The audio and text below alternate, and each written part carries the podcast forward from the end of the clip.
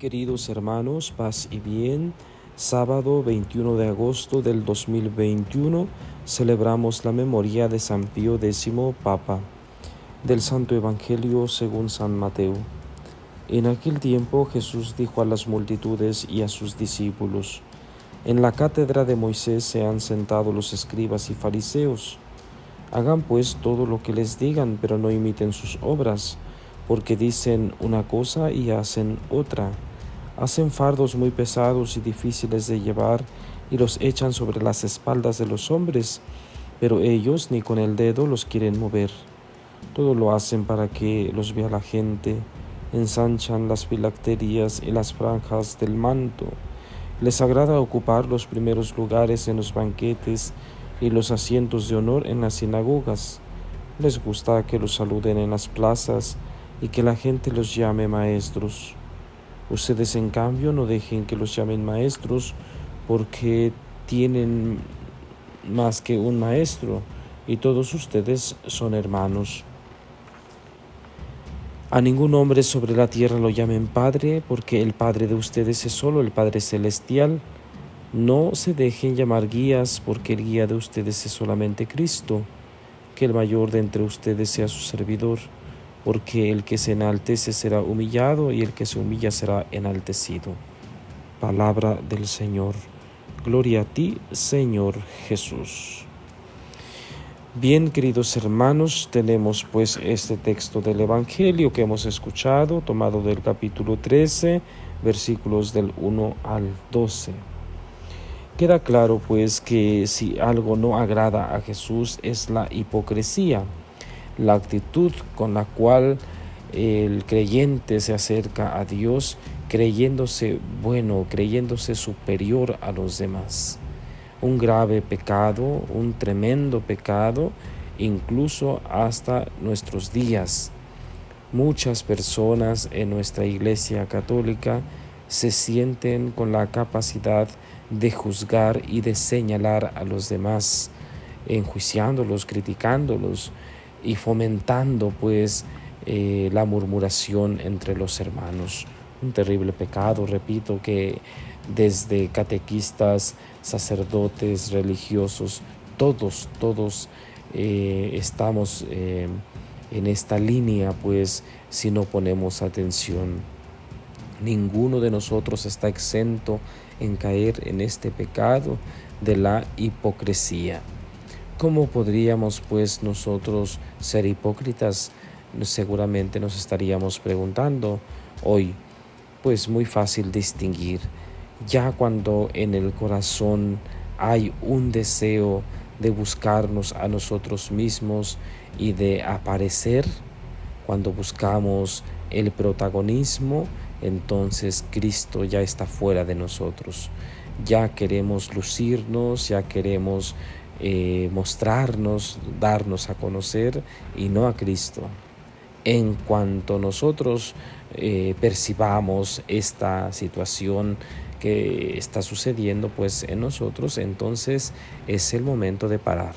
Es el momento de reflexionar seriamente sobre si realmente somos discípulos para dar a conocer a Cristo o somos eh, discípulos de nosotros mismos ¿sí? nos autopredicamos y mostramos a los demás eh, lo que somos.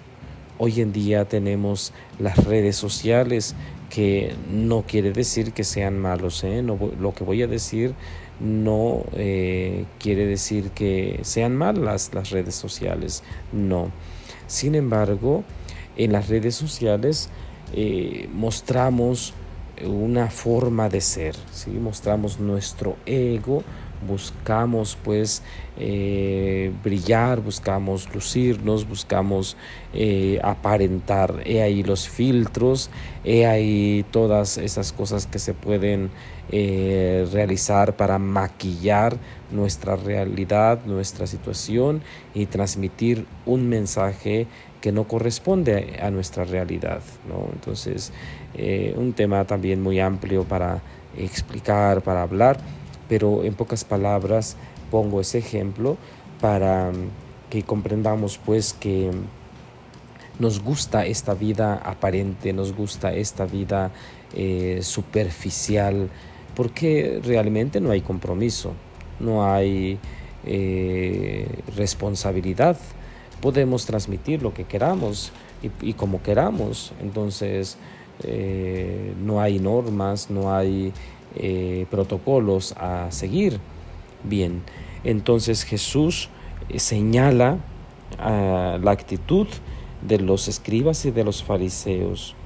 Señala pues que no debemos imitarlos porque ellos eh, dicen una cosa y hacen otra.